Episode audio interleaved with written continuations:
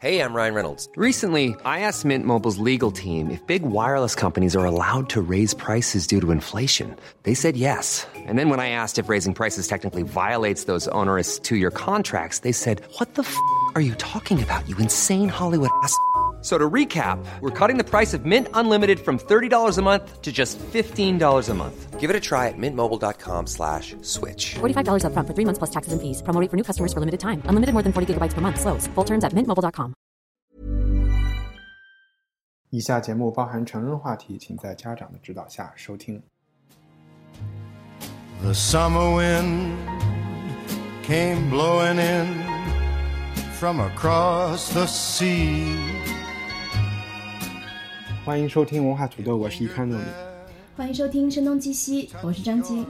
可能熟悉节目的朋友有印象，在五月份的时候，我们邀请文化土豆的主播、创始人伊康糯米上过一期节目，我们聊一聊广告业的未来哈，就为什么广告现在越来越难看了。我们这一期节目呢，其实是声东击西和文化土豆联合推出的一期联合版。呃，我们也想聊一聊 crossover，crossover，yeah，我觉得这是一个很好玩的事情啊，因为一直还很想和呃易康糯米在录节目，以这种方式推出，我也觉得是比较有趣的一种形式。那易康糯米，我们今天要聊些什么呢？嗯，我其实想说一下，主要这样是为了 降降低工作量。是的，这个深合我意。对，我就想解释一下，因为这周是十九大嘛，好多好多播客其实都不出节目了。嗯然后我其实也正好来泰国旅游，又感觉到好像老不出节目。上一我是不是上一周就没出节目？反正我对，觉得我看上一期，我刚才早晨还看了。一下，是十月五号上线的，印象中是龙迪那一期的就展览是吧？啊，对我我正好说起机会来说一下，我上一期节目被在喜马拉雅上被删了，在微信上也被删了，所以我就觉得，其实，在喜马拉雅上没有聊我的节目有两个版本嘛，一个国际版，一个国内版。然后在国内版上就根本没有聊《出租车司机》这个电影，但是还是被删了，所以抗议。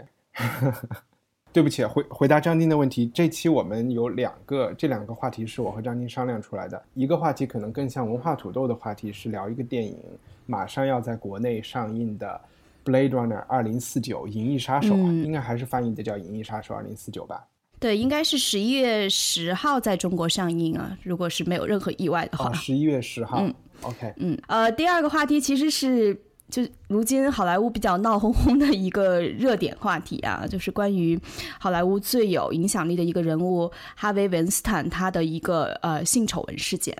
这个事情就是所以这个话题更像是声东击西的。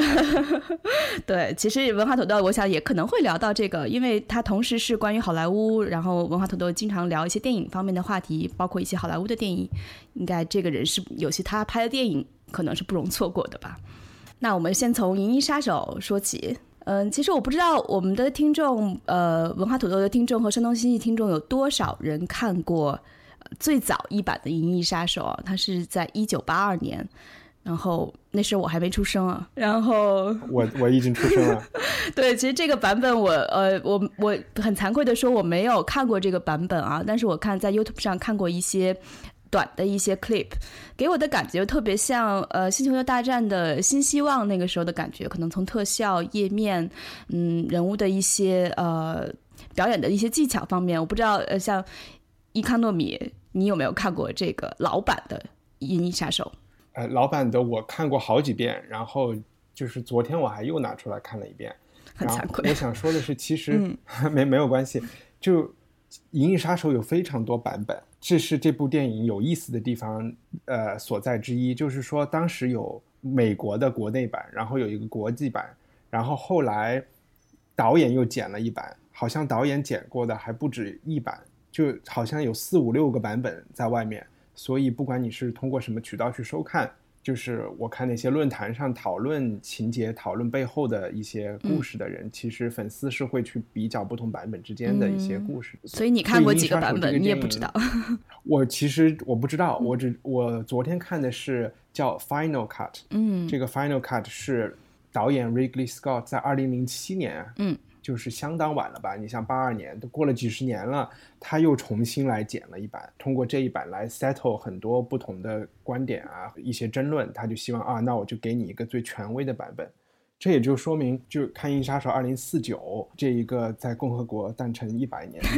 纪念日的献礼电影，它这个电影是有很 是有很是有很多历史包袱的。我其实建议大家最好是按顺序去看。嗯，张晶，从你没有看过第一部的时候，你去看这个二零四九，你会觉得有知知识的一些断层，或者是你不知道他们在搞什么。嗯，对，这个是个好问题啊。其实我是跟我的一个好朋友，就是古大白话，我们俩一起去看的，因为当时他正好在纽约，嗯然后因为他是可能对这方面确实是有一定的知识积累的，所以他稍微给我科普了一下，但是他没有剧透太多，所以看的时候看完了以后，我们俩还小小讨论了一下，解决了我的一些疑点。但是一开始看的时候门槛是很高的，这个门槛不仅在于知识的门槛，还在于整个电影的长度。呃，因为美国放电影前面还有一些其他电影的 trailer 啊，然后开场很慢，总之既从进影厅到出来将近三个小时，应该它的实际长度是一百六十多分钟，所以整个的过程中前面铺陈的是非常的呃缓慢的，这种缓慢从看到后来的时候，你会觉得它的节奏感把握是很好的，因为有些东西就是铺陈的时候是需要有一定的时间的，呃，但当时在进入的时候是 是很慢的，所以一开始看，嗯，我是不是特别能沉得下来，是慢慢才被带入的。而且我补一下，刚才可能伊卡诺米提到的这个 Ridley Scott 就是这个导演。其实我们俩上次录节目的时候，你也给我讲过这个导演，他拍摄了苹果的一九八四的广告。嗯，哦对对 所以两个节目其实是我突然想到有一点点小关联。那我们就继续这个《银翼杀手》。嗯对我觉得就是如果没有一定的基础去看，你是需要一点耐心才能进入状态的。我觉得可能有一些关键词大家要稍微知道的吧。一个是可能科幻界的人，就粉丝都知道，这呃原著是基于一个叫 Philip Dick K，哎是叫 Philip 嗯。Dick K 吧、的作家，他的一本叫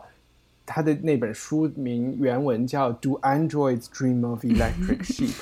就是安卓人做梦会不会梦到嗯。电动羊、或者机器啊？这个其实是几个词都很拗然口。后特别有有情景的一个名字，呃，Ridley Scott 是当时是可能还是比较年轻的英国导演吧，然后他拿了这个六十年代末的一个应该是文革时期的一个作品，然后美国作品，然后拿来，它又是属于一个又属于科幻，又属于。我不知道怎么叫，就是法文那个 noir、嗯黑色电影，中中文是说黑色色电影啊，嗯，它又属于黑色电影。然后呢，Philip Dick K 他又是一个叫 cyberpunk，叫什么？呃，赛博朋克对，或者说数码朋克，嗯，和这个风潮、这个范儿的一个奠基人之一，所以这部电影又又是视觉的呈现了作者描绘的这种赛博朋克的这种感觉，所以它是一个怎么说，还是一个挺重要的电影。然后它的重要性还在于，它一出来的时候其实反响非常一般，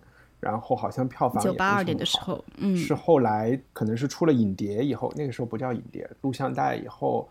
大家可能有了机会二刷、三刷、四刷多嗯看以后，才逐渐的发现这部电影是一个层次特别丰富、里面思想内容特别多的一部。对我稍微补了一点课以后，发现其实你提到这个影片的价值和重要性的时候，我觉得这种价值和重要性可能是随后的呃继续拍摄这一类影片的一些导演，他把这个重要性。显露出来，比如说他据说这个电影影响了之后的像什么《第五元素》啊、《黑客帝国》啊、《蝙蝠侠》这些电影，可能声名更大一点啊，因为更像一个大众能够接受的电影类型。但是他们多多少少都受到了呃这个《银翼杀手》老版《银翼杀手》的影响。其实呃，文化土豆有一期美国众神那一期的时候，我们有也有聊到 Blade Runner，那个时候我们也我好像还专门提过原版电影的配乐。是非常非常高明的，然后它的配乐和摄影和编辑导演非常紧密的合作，然后你都可以发现背后的音乐它不是一个背景音乐，而是跟着所有的镜头、人物对话都是在变换的。对，这次好像一开场的时候应该是呃 Frank Sinatra 的音乐是吗？它起码是说萨克斯风是在原著里非常非常多的出现爵士乐吧？你觉得这种音乐能给人带来一种什么样的感觉呢？爵士乐和电子乐。这两个最明显的，因为电子乐可能给的就是那未来的背景，然后爵士乐可能就是一种捉摸不定的。它的另外一个特色，因为它还是属于它还是一个反乌托邦的东西嘛。嗯、一般来说，所有的反乌托邦的作品，在一方面它是有科技有未来，在另外一方面，带有一种末日感。对，那个末日感来自于其实是人类的那种丑恶呀，或者要不然就是一个集权，要不然就是那种在西方是来自于中世纪，来自于长期被宗教禁锢的那种感觉。另外一方面也来自于一些人的对这个制度的反抗啊，这些一些觉醒。那这些感情都还是非常，我觉得它是传统的吧，它不是一个只有未来的有的，是人类一直有的，所以。爵士乐现在看起来是有一点这个传统的感觉，然后从另外一方面，爵士乐本来起它发源于黑人嘛，然后他也和黑人的就是说这个在美国的民权运动是分不开的，所以我可能觉得和一些自我觉醒和一些。呃，电影里会出现的一些弱势的人，他们的觉醒和反抗有关系。对，其实我觉得可能这个问题问到，我记得听一期文化土豆的节目的时候，你们也聊到了这个呃，当克敦刻尔克里边的音乐，然后对整个的情节的节奏的一些帮助还是很明显的。所以我觉得音乐在电影音乐这一块还是挺有意思的一个话题。嗯，Hans Zimmer 也是这一次的呃作曲之一。嗯。哎，我们要不要先就就是说，还是要给观众还没有去看，因为现在还没有上演嘛，大概讲一讲这个情节是什么？你来总结一下，就不不重大剧透 的情况下总结一下。对，那要是说起这个《银翼杀手》，我们先简单的给大家普及一下，它基本讲的就是有一个呃很强大的公司，它通过基因设计的这种方式造出一种人造人。理论上，它就是一种机器人，但是一种有机的机器人，因为他们在外观上和正常人看上去就没有什么区别。但是呢，他们被禁止在地球上使用，而只能在地球之外的外太空的殖民地中从事一些非常危险啊或者娱乐业的工作。而一旦如果被发现他们有意愿回到地球，就会出现银翼杀手。所以，银翼杀手他就相当于是一个特别的警察，负责追捕这些反抗禁令、想回到地球的呃人造人。所以，我不知道我有没有把这个故事讲清楚啊？啊，讲的挺清楚的。因为它是一个反乌托反乌托邦的故事，所以他们不会用“杀”这个词，他只会说是让他们退役、退休 （retired）。但其实确实是用一个武器把这个看着像真人一模一样、有血有肉的人给毙了，只不过他不说这是杀人。其实这个故事的背景和第一，其实它也可以用作于二，这个背景是一样的。我想说，就一九八二的和二零一九的是一模一样的。嗯，那对，二零四九，但是你记得一九八二一开篇的时候出现二零一九年？对，因为事情发生在二零一九年。呃，可能第一部的在这个背景下发生的故事里面，第一部就是哈里森福特，他是他是这个银翼杀手。其实到时候有四个人还是五个人？是这么一个呃，返回到地球，他需要一个一个的去追杀他们。第二集其实这个设置是一样的，只不过主人公的线索不一样。在第一季里面，可能有两个主人公。按我来，如果按我的观点来说，一个是哈里森福特，一个是被他追杀的那一群人的头子。那哈里森福特这个故事，他是一个明显的主人公，但其实他的内心相对来说比较简单，他就是杀人，然后呢，其实和其中一个人造人可能相爱了。然后，嗯，呃，但是逃逸的那个人是更复杂的，嗯，就反正就是在第一部电影里，他是一个相当复杂的人，因为他是他是被人类造出来的一个完美的人，然后人类又要去摧毁他，他又开始是要复仇，他有一点复仇的意思，然后也有一些到最后，他又做出了和他本来打算去做的事情截然相反的一个事情。我觉得从思想性来说，第一部电影是相当复杂的。对，我要问一个是不是有点愚蠢的问题，就是那第一部当中的哈里森福特演的这个银翼杀手，他是人呢还是人造人呢？这个我就想说，他两部电影其实都在玩这个概念。在第二部，就我如果说出来就剧透了，我只能说两部电影里面其实对于这个概念都比较模糊。第二部电影其实最后把《银翼杀手》本身是不是人造人的答案是告诉你们了的，是告诉了观众的，所以看到头是有一个答案，但是第一部没有讲，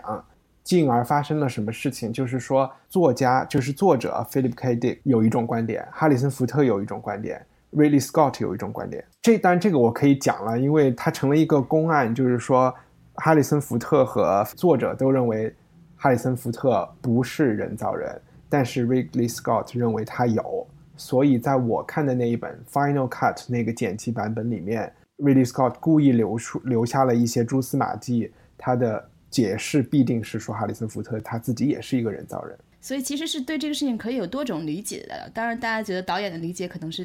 相对可以说权威或者怎么样，但是对这个剧情其实它是有很多的延展性的。包括这一次你刚刚提到哈里森福特的整个比较简单，然后他被他追杀的那个人相对更复杂一点。但是我觉得在这个新的《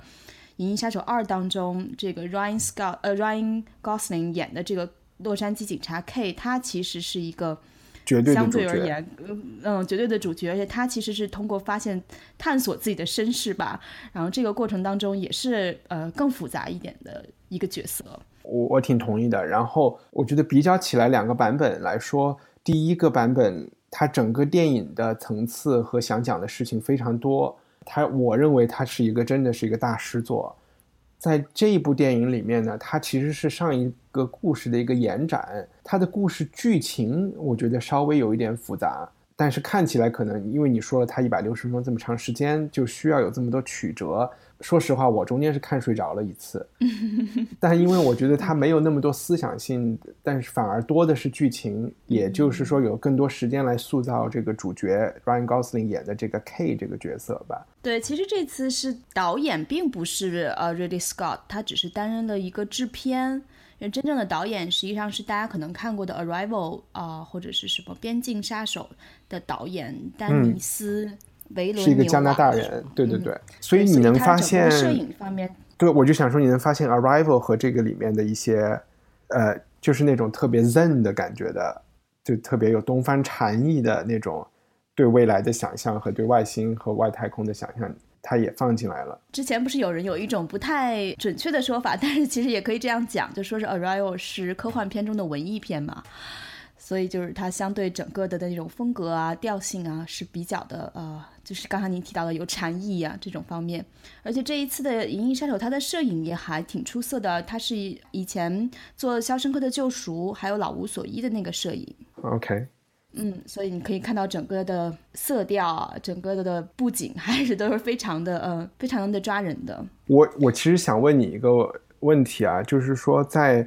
我先问这个轻松一点的问题，《银翼杀手》它给出来的这个 cyberpunk 赛博朋克的未来，它的洛杉矶的这个天际线这些大楼上面有特别多的广告，里边有很多公司的广告。为什么未来的公司都是传统类型的公司？我看看不到谷歌，看不到特斯拉，看到的都是可口可乐，还有卖卖酒的 Diageo。然后你你觉得这是 这是导演对于长期价值投资有一种什么观点吗？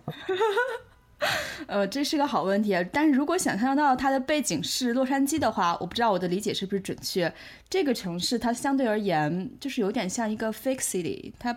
有一点像是一个虚假的城市，人们。整个城市都是被好莱坞席卷的，所以我不知道每个人都或多或少的是在是扮演自己呢，还是扮演可能未来某个戏中的角色，就真真假假，很难去去辨识自己真正的身份。我不知道这个是不是导演或者说编剧相对而言他的一种意味，让它发生在洛杉矶，就会让人觉得这又像发生在未来，又像发生在现在这样的一个城市，大家并不太关心，可能科技能把我们带到哪里去。你是说旧金山的公司在洛杉矶更不重要，是这个意思吗？我觉得洛杉矶的人，他们可能更在意娱乐和呃生活方式、享受生活这些东西吧。可能对于特别严肃的科技公司的不是特别的关心。另一层，如果比较直接的隐喻，就像刚才我们提到的，任何的科幻作品，它一方面在揭示了一个科技能把人们带到多远的未来，另一方面又充满着一种末日感、末世感。但真的在末世的时候，可能只有这些传统行业的公司，作为我们生活的一些必需品，他们是切实存在的。就是和衣食住行、七情六欲有关的事情，好像更多的是这些哈。对，我觉得这种理解是不是更自然一点？那你又会怎么看？在这个二零，不管是二零一九年的第一季，还是二零四九年的第二季，这个电影里，未来是似乎是一个日本和美国的一个，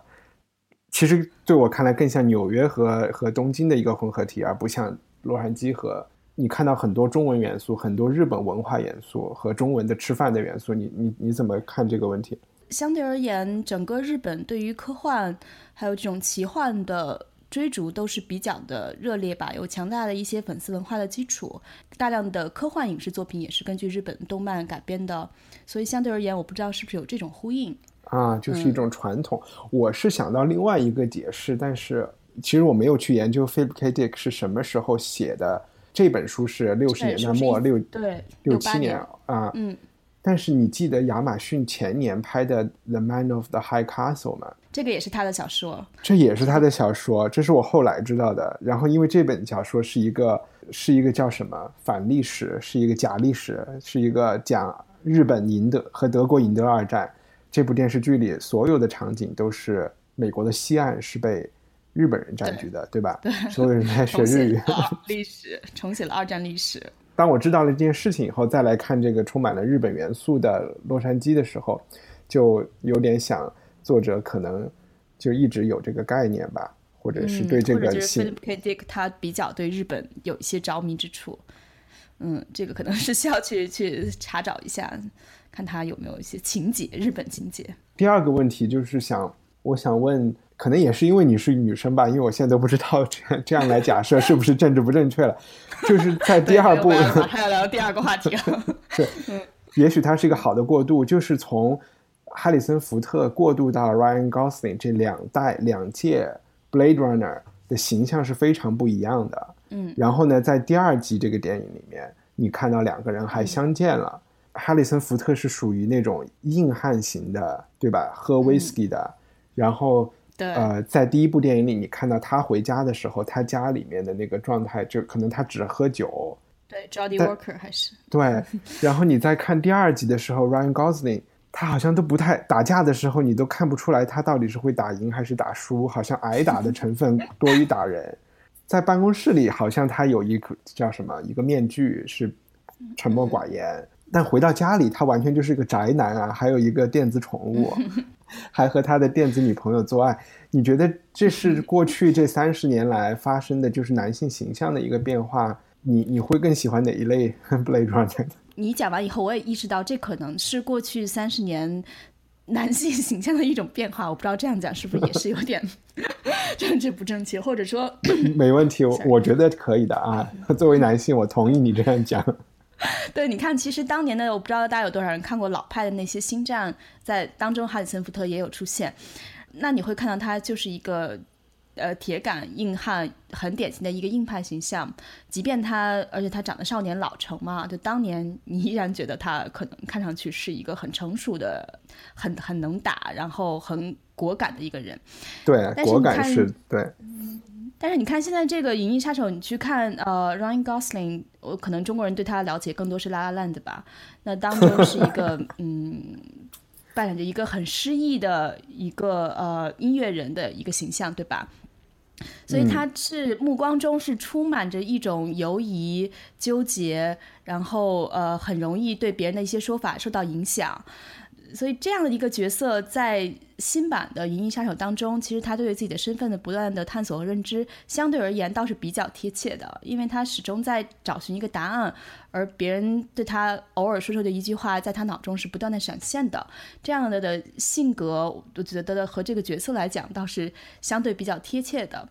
然后至于你说的的男性形象，我想目前看越来越多的。科幻作品或者影视剧当中的形象也越来越复杂，比起当年的就在情感和人设上也越来越复杂，比起当年的那些，呃，只是在有更宏大的价值观、对未来世界的更多的想象来说，这种变化也是挺明显的。而且我就发现这个《银翼杀手》回家还要他的那个家里还挺温馨的，你知道吗？我就觉得很奇怪，而且他会，你你想象不出来哈里森福特会用一个电子女朋友，对吧？然后后来还会好像他就发生了真挚的情感。这个不算剧透，但我觉得这里面非常有意思的就是一个你看到 Ryan Gosling 和他相当于 Siri 一样的这个角色是通过一个投射 holo hologram 三 D 投射出来的，然后他又去找了一个真的妓女。相当于把这个投射到真的妓女身上，他的这个幻影，一个非常尴尬的一个做爱的一个 场景，我觉得。对你，你有没有发现，其实当时呃，以前我们看过那个《Her》就是那一个。啊，我我没有看那个电影啊。呃呃，对，那那就不算是一个硬科幻电影了，它其实也就讲的人工智能的一个故事，但基本上当中的男主角也是很典型的宅男形象。然后就是在职场中很失意，回到家中冷冷清清，然后突然他的电脑发出了一个声音。对，这是一个典型的日本的 这个很很自然的一个场景设定，是吗？宅男家。反而我觉得发生在这个《银翼杀手》身上，我觉得是一个还还是一个蛮值得讨论的。也许因为我觉得性别意识确实是最近比较火的一个话题。相反，这个电影可能他讨论的那个科幻的那些层面的东西。现在来说，相对来说没有那么。说实话，你说人造人，我觉得如果你回去看《Blade Runner》，已经我觉得讨论的非常充分了，然后把也都提升到了非常宗教和哲学的层面上来说这个问题。然后如果说要去探寻人造人的内心的话，我也觉得《West World》叫什么《西部世界》？西部世界，嗯，也讲的非常。这两个电影里有很相似的东西，对吧？《西部世界》里的人无非是说。他们不不那么像奴隶，他们是一一个，就相当于叫什么表演演员的角色。嗯，对，其实我倒也有一个问题想问你，你我不知道，像你算不算认为自己是一个科幻的铁粉，或者是一个完全不是科幻的小说，或者完全不 是。但是我觉得你好像也看过很多科幻电影，可能是为了文化土豆。但你刚才也提到一个现象，其实现在比如说，不管是《银翼杀手》，还有之前有放那个《Aliens 异形三》，是吧？然后感觉以前这一类的电影就是那种嗯，喜欢科幻，就是 hardcore 那些粉丝才会去看。但是现在越来越多，只是想看一部好电影，或者是女性也越来越多起来。你觉得这种变化，就他的粉丝群体越来越大，这种现象的变化背后有反映出什么吗？我并没有觉得。越来越多人会去看科幻，因为我还没有真的成为去看科幻小说的这这个人群。虽然我我听说这两年有一个特别牛的女的，就是一个女作家得了两个雨果奖了，她的第三本书有可能要得第三个雨果奖，还是一个出身就是一个当编辑的人，但我忘记这个人是谁了，我查出来再发给大家。我觉得看科科幻小说的人还是那一群人，但是电影因为。你想，异形都已经发展了，也都是几十年了，他们都是几十年的大品牌。现在通过通过做市场营销的方式，让中国人觉得啊，这是一个非常有名的 franchise，我要去看。其实，对吧？真正被人演绎的时候，咱们还在闹文革呢，就根本没都是听说这是一个大牌去看吧。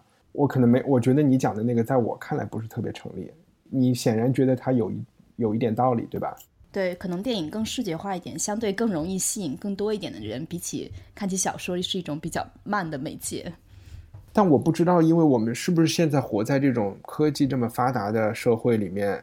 嗯，已经科幻有点失去了意义了。你说现在还能科幻出来一个什么东西，特别让你惊到呢？对，前一段时间我写过一个专栏，就是关于呃两个写科幻小说的人，他在洛杉矶成立了一个公司，然后这个公司现在就给很多的科技大公司，呃，包括像 IBM 呀什么的做顾问。他们为什么会找两个写科幻小说的人做顾问呢？就是当年科幻小说描述的很多场景，如今都成为了现实，而他们认为这两个人能够更好的看到未来，比他们实验室中或者是。那种分析师们，他们更敢于想象未来，更大胆一些，所以我觉得，呃，还生意还做得还不错。你刚刚提到了，我就突然想到了，啊，这个事情还蛮有意思的。但我在看科幻电影的时候，往往让我吃惊的东西都是他们多么的想象力是多么的匮乏，他们的未来是多么的看起来多么的陈旧。就比如说。因为我不是说前两天我又重新看了八二年的《银翼杀手》，你就会发现他想象的二零一九年有很多东西我们已经早就淘汰了。首先就是 大家都还在房间里抽烟，对吧？现在全世界都已经禁烟了，然后 他们就想不到会发生这样的事情嘛。他们想象的未来的洗澡就是有非常多按摩喷头喷出来，我相信在八十年代可能也有类似的东西了。就是特别是生活中的一些很多东西，我觉得。好像并没有，我我觉得现实发展的其实更快一些，特别是他们对他们对屏幕的想象，他们想象出来的屏幕都还是单色的，然后，呃，分辨率极低的那种。都五 K 了是吗？对，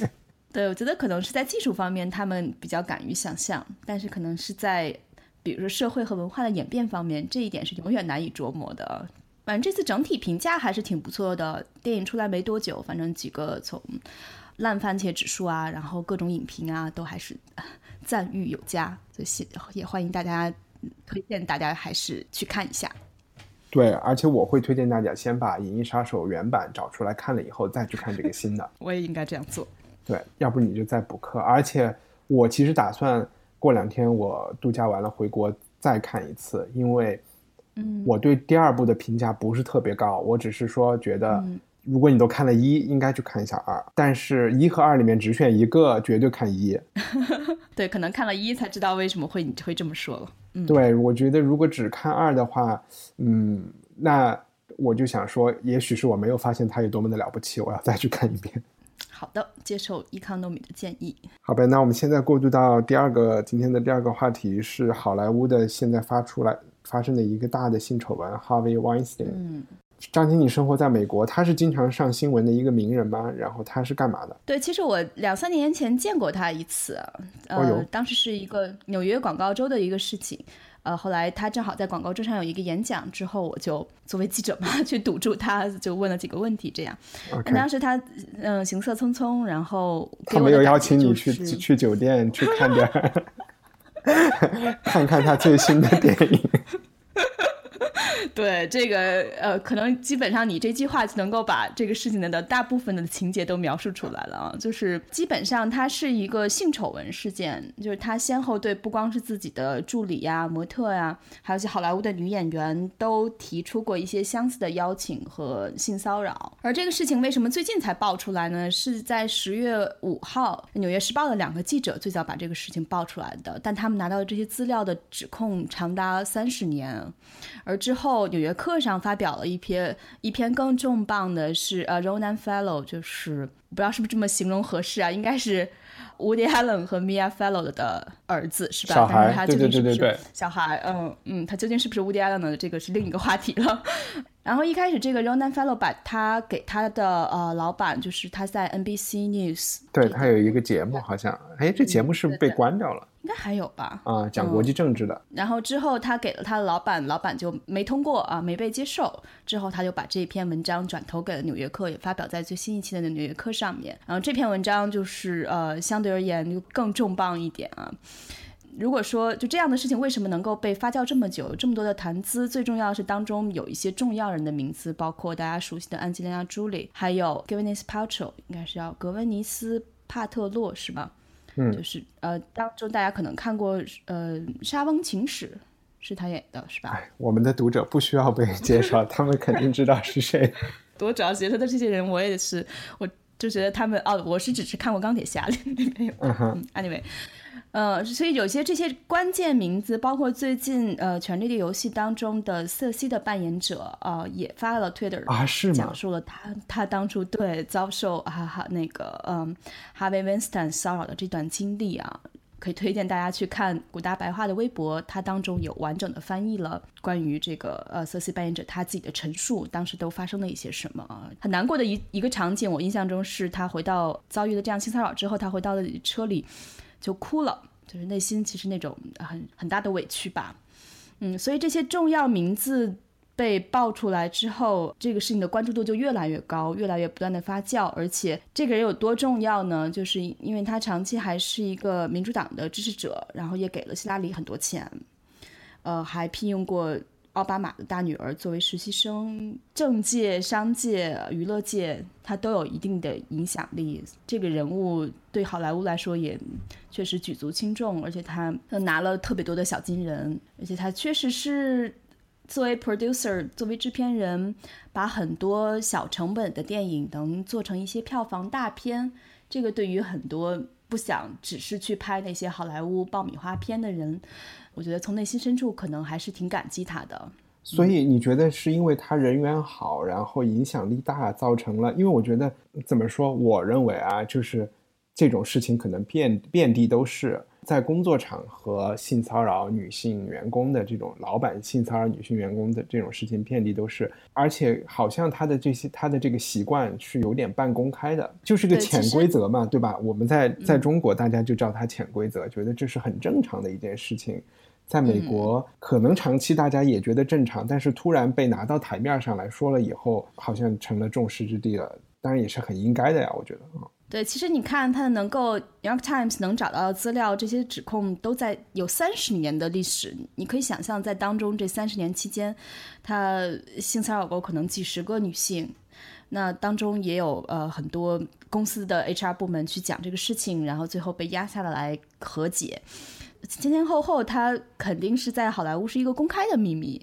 而且包括嗯有很多的公众场合，大家都拿这个故事当成一个。把把他这种行为当成一个调侃啊，包括两千零五年的时候，Courtney Love 他接受采访的时候，喜剧中心希望他给一些年轻女演员一些建议，他就说，如果呃 Harvey Weinstein 邀请你去四季酒店参加私人派对，你可千万不要去啊。嗯，所以其实你说的对，他确实在好莱坞是一个公开的秘密，而为什么爆发？现在我觉得中国人讲话是不是时候未到，或者怎么样的？就是总之他是。要配付出一些，因为川普也是这么一个人，对吧？川普在就是非常大言不惭的说他可以随便摸女人，然后女人都愿意和他上床，他也依然当选了。当然这件事情就让很多三观正的人就非常的气愤，可能是不是现在这个矛盾比较激化，所以说他容易不太稳定吧？这个气场不太稳定，因为大家在激烈的讨论这个问题。所以让 Harvey Weinstein 倒台了。我我问这个问题，还是想说，知道这种潜规则，我觉得是你说它是人之常情吧？也在中国，很多人就会说它是人之常情。但是对于经历过这些事情的人来说，你就会发现它特别糟糕。为什么我说这个事情呢？就是这两天我看朋友圈，就是我国外的朋友的朋友圈，很多人都在发一个叫 “Me Too” 的，就是我也是的一个话题，然后就发现。所有人，我我我看我的 Facebook 就能看到十个吧左右的女性朋友分享了他们他们在工作场合遭受到性骚扰的一些个案的例子，然后成为了一个有一点小小病毒的这么一个事件。当你看到了这个事情发生这么多的时候，你就想说，是不是我们 在中国也应该抓一些典型出来，然后。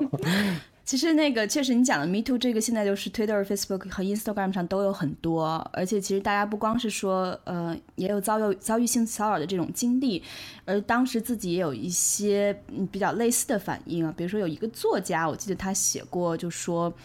他说是呃，I was blamed for it，就是说我因此受到指责，嗯，然后我被人说你不能把它讲出来，我我被人说你就是要 get over it，就是就过去就过去吧，就这个意思。所以其实这可能代表了相当一部分女性那种行为啊，而她这种描述会激起可能比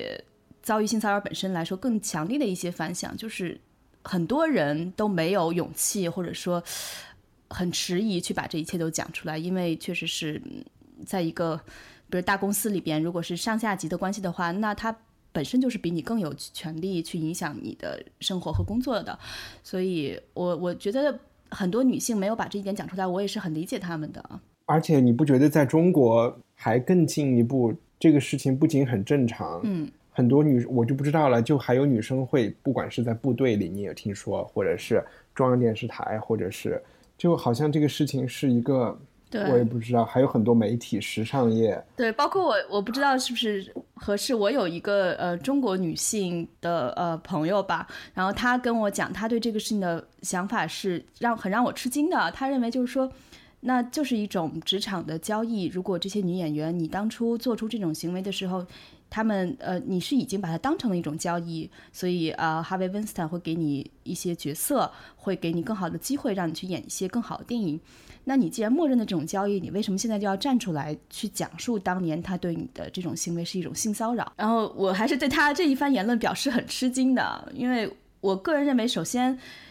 女性在整个的职场环境中相对而言还是处于弱势的，从任何角度来说，而且这些敢于站出来的女性去讲述自己的经历，她们是承受着很大的压力，就包括这样评论的压力和呃内心的那种困扰的，而。当中这种站出来的行为，很多时候都很难是个体行为，往往是有一个人站出来之后是一个群体性事件。包括这就让人想起去年那个福克斯新闻台那个人，嗯，创始人他也是一个类似的事情嘛。如果当时 Meghan Kelly 呃最后没有站出来的话，很多的女主播或者女性工作人员就有可能自此沉默下去的。所以我觉得从任何意义上讲，我作为女性，作为亚裔，作为相对少数的群体，我对于这种女性最后她们愿意去站出来讲述这样的故事，还是很欣赏和敬佩的。而之前谈到那种交易，我我我不知道这种观点是特别让我震惊的是，他的 Harvey Weinstein 的 PR 在出现了这件事情以后给出来的那个为他解释和开拓，说的是他是一个六十年代成长起来的人，好像他成长环境是一个性更开放的一个环境。不知道为什么现在他可能是一个老恐龙，他不太知道现在的大家的规矩是什么，礼仪是什么。这就说了，好像是他那一代人所有人成天都在对。性骚扰似的，我觉得很逗。这个这个事情正好我也看到，就是最近那个 Tom Hanks 他出了一本新书嘛，嗯，叫 Uncommon Type，就是一个十七个短篇小说的合集，所以他开始接受很多的媒体采访啊什么的。然后他接受《纽约时报》的采访的时候，这个事情正在发酵嘛，所以《纽约时报》的记者也问了他怎么看呃 Weinstein 这个事情。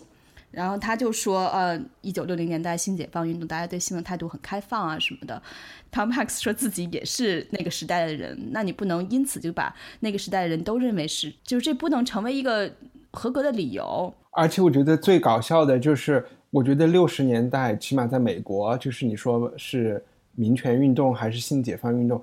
这个东西都是建立在人人平等的这个，其实大家的革命性在于平等这个概念，对吧？嗯，而他用这个东西来解释自己，用权力来迫使别人给他提供性服务。我觉得这两个事情就根本不，我都我就我就是服了他们能想出来这 用这个来解释他的行为了。但有的性解放肯定是在自愿的前提之下，而不是迫使的，这个前提是完全不同的。嗯，我觉得还有一个有意思的就是说，在我就觉得公司作为一个社会的一个单位啊，就是。就是在你在和政府打交道的时候，你希望你是作为纳粹人，你呃不是纳税人，你觉得你有某种权利。然后在和家人朋友打交道的时候，多多少少大家也越来越平等了。但是公司是它还是一个独裁的一个，对吧？它是一个明显的金字塔结构，你越朝上面走，你的权力越大，你赚的钱越多。然后坐在这个金字塔顶部，就是 CEO 也好，Founder 也好。他们就完全还是真的就是一个就是独裁，对吧？而且我们还还觉得他们独裁的特别牛，他们特别有眼光，眼光特别的什么远大，特别有理想，特别有都跟着他创业。就是公司的这种结构可能也越来越和我们的社会上的一些其他的就是人际关系发生的这些变化越来越不适应了。就可能公司的 CEO 仍然觉得他，因为他在生意上，他在工作上。可以对人发号施令，他就容易把自己的这个角色太入戏，然后带入到个人关系上面。我不并不是想帮他们解释啊，我只是想，就是有的时候你在单位的时候上班的时候，你会进入一个特别奇怪的一个东西，可能你让你的一个朋友来观察一个公司里面的叫什么 power dynamics，就是嗯力量的这个平衡和这个，你会觉得哎，你们都疯了吗？你们怎么都那么信你们的这个老板？就像。我看马云开大会一样的，我就觉得这不就一邪教嘛？然后公司就变得越来越宗教化，这种感觉。对，但是在公司里好像就是不识庐山真面目，进去了以后，你越来越被洗脑，就越来越就不正常了。所以确实很多人也越来越愿意去一些创业公司工作，或者一些小规模的公司工作，相对而言会少一些这种事情的发生，或者说。可能相对平等一些吧，但是任何的小公司，它的目标可能都是想成为大公司。我觉得今年确实是挺不一样的一年吧。你刚刚提到时机这个原因，特别搞笑的就是一点是这个韦恩斯坦，我看到他还在今年一月份，就是每年在犹他州会有一个圣丹斯电影节嘛，一月份的时候最冷的时候，他还去了这个圣丹斯电影节上的女性游行。嗯。嗯，然后今年到最后下半年就产生了这样的事情哦，肯定他们自己是不会觉得自己是不尊重女性的。他不是一个认为我是一个啊躲躲藏藏的强奸犯，他不是这样的。我们不是刚刚才聊了那个 Blade Runner 吗？银翼杀手，然后我们也谈到了两届银翼杀手男性的这个形象的一个变化。在哈里森福特的那一集，就是第一季《银翼杀手》里面，其实出现过一个这样的情况。哈里森福特，我不是说他和一个 android，他和一个安卓人恋爱了嘛，或者是他爱上那个人了，那个人想离开他家，他想和那个人上床，然后那个女那个女人是叫 Rachel 吧啊，离开的时候他就去把门挡住了，不准他走。我当时看的时候，我心里想：天哪，他现在是要强奸这个女人吗？然后呢，你又你有可能在男女关系中，你又会觉得，哎，好像好像这个女人是他们其实是他们其实是在调情，对吧？然后这个女的就是想想让这个男的主动一点，这个男的就把她拦下来，然后推到了窗户边儿。我就说啊，导演要怎么处理这个问题？还是说八十年代大家觉得是可以这样演的？因为如果现在这样演，肯定就是就成了一个强奸嘛，你没有拿到一个 consent，对吧？女人没有说同意，然后非常巧妙的，哈里森福特把他抵在窗户边，就说就就命令这个女人说，你大概就是你爱我，你想要我之类的话。然后这个女的就说了，在这个时候你还可以理解，她还是被迫在说这个话，对吧？只不过这个时候 Rachel 自己又多加了一些话，她说完啊、我想要你之后，可能又说了你抱住我呀，或者说吻我之类的话，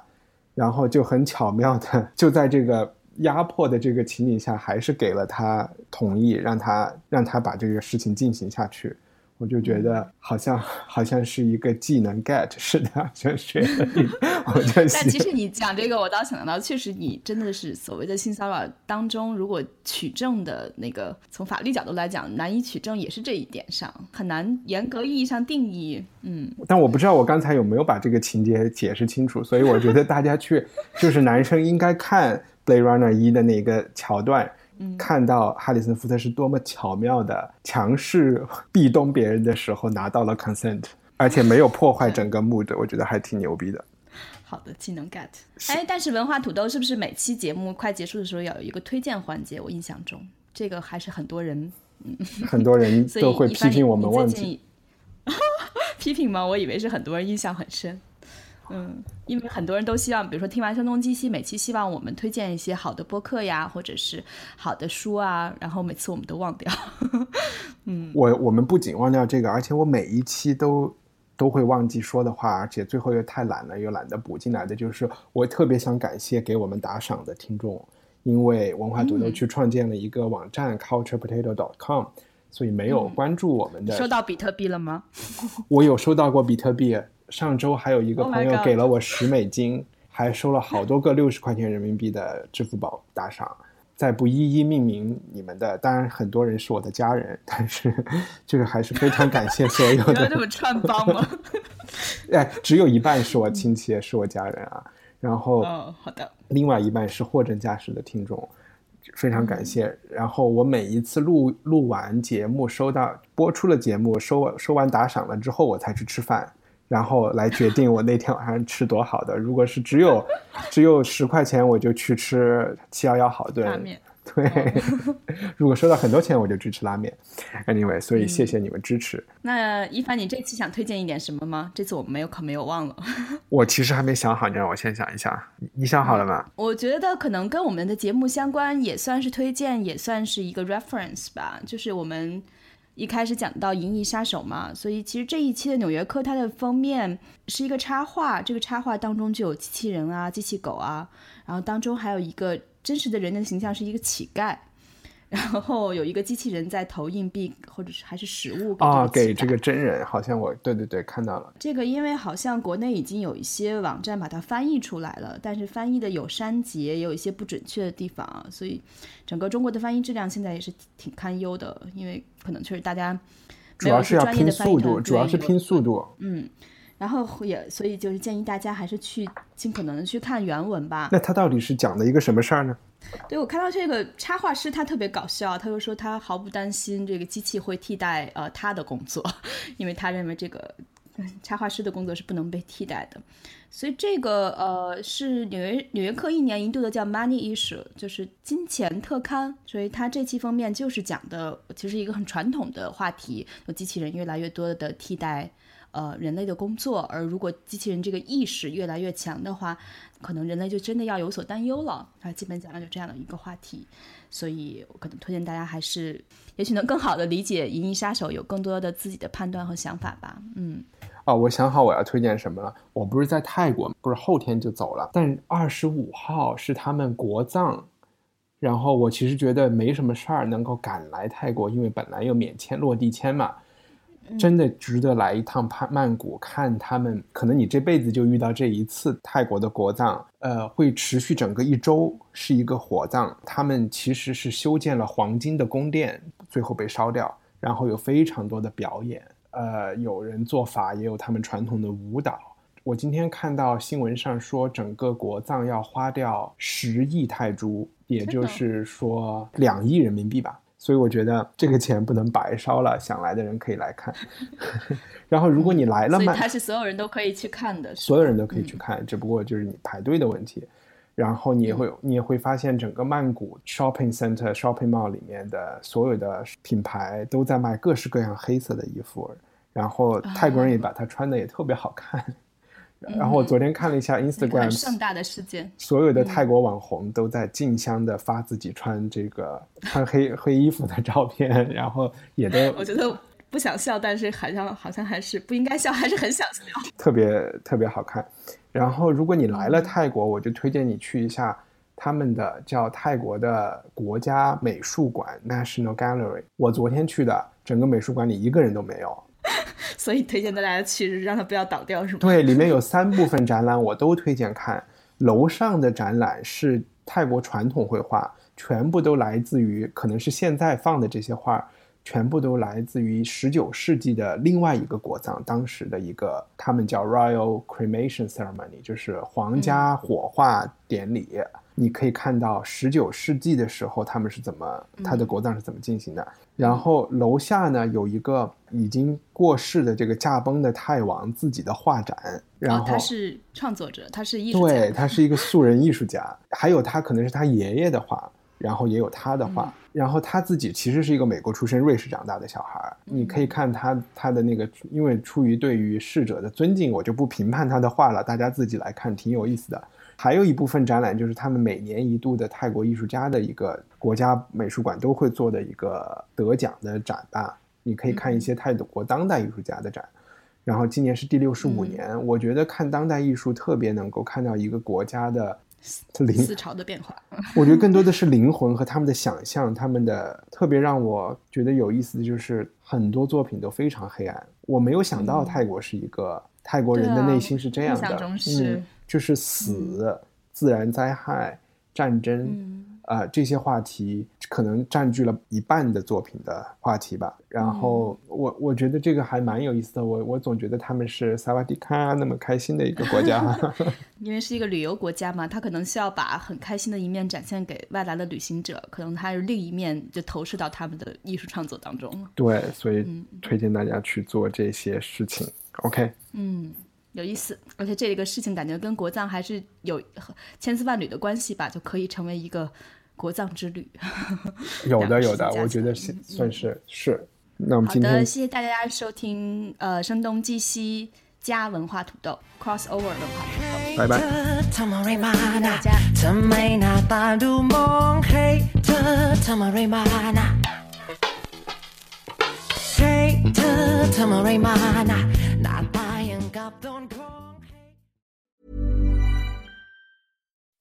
When you make decisions for your company, you look for the no brainers. If you have a lot of mailing to do, stamps.com is the ultimate no brainer. Use the stamps.com mobile app to mail everything you need to keep your business running with up to 89% off USPS and UPS. Make the same no brainer decision as over 1 million other businesses with stamps.com. Use code PROGRAM for a special offer. That's stamps.com code PROGRAM.